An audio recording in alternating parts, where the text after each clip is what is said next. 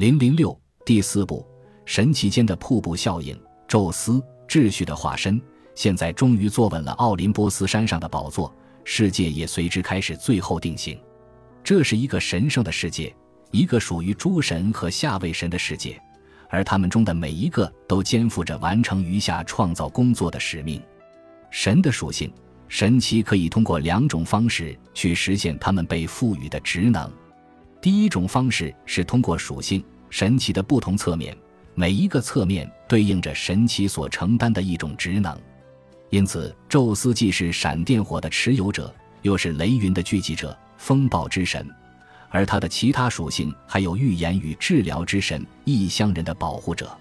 一个向神奇祈求恩惠的凡人，应该呼唤他所要祈愿的那个神的某种具体属性。如果他的祈愿全部实现了的话。那么他甚至可能会建一座神庙来供奉神奇的这种属性。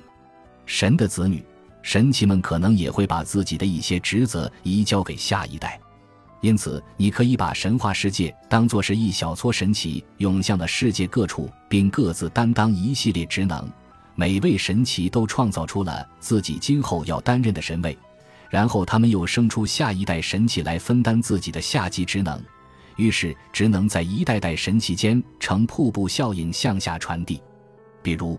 盖亚的女儿忒提斯与俄克阿诺斯结合，生下了地上的许多大河，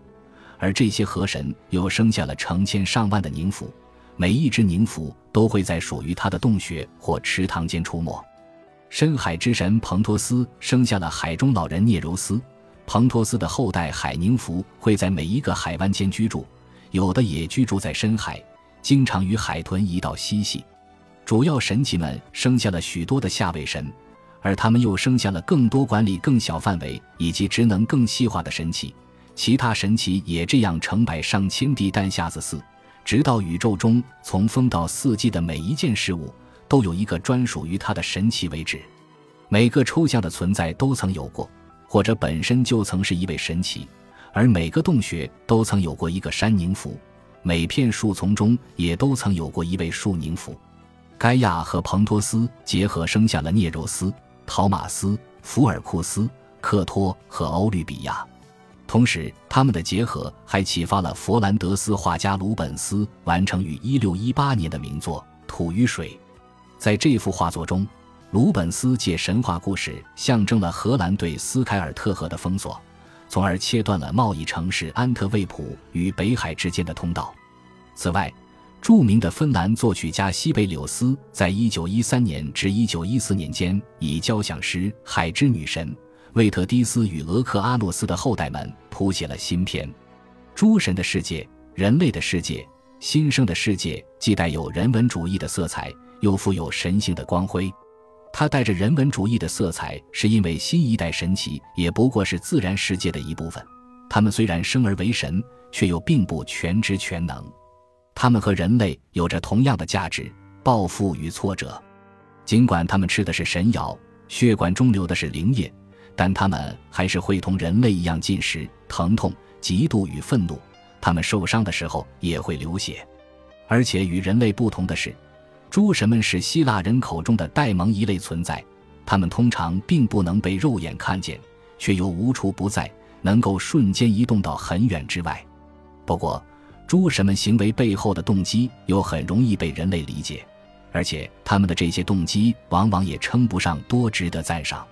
既然神奇们同样也是自然世界的一部分。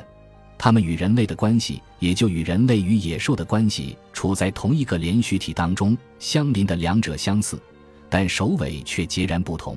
所以，那时人与神奇之间的界限，并不像今天那样泾渭分明。在神奇和人之间，又有着许多其他的存在，他们中的一些具备神性的元素，但地位又比人类低。不仅仅是下级神，甚至主神们也会满怀热情地和人类繁衍后代。古代人生活在一个充满神奇的世界里，而且新的神奇，甚至是像狄俄尼索斯那样的主神，都一直在不断涌现出来。法翁和萨梯在灵谷间嬉戏，而那些更为恐怖的生物则会在夜间出没。那些表面上看起来像是人的存在，也可能是化妆过的神奇、半神或者是神奇的孩子。他们可能正在这样的伪装下外出游历。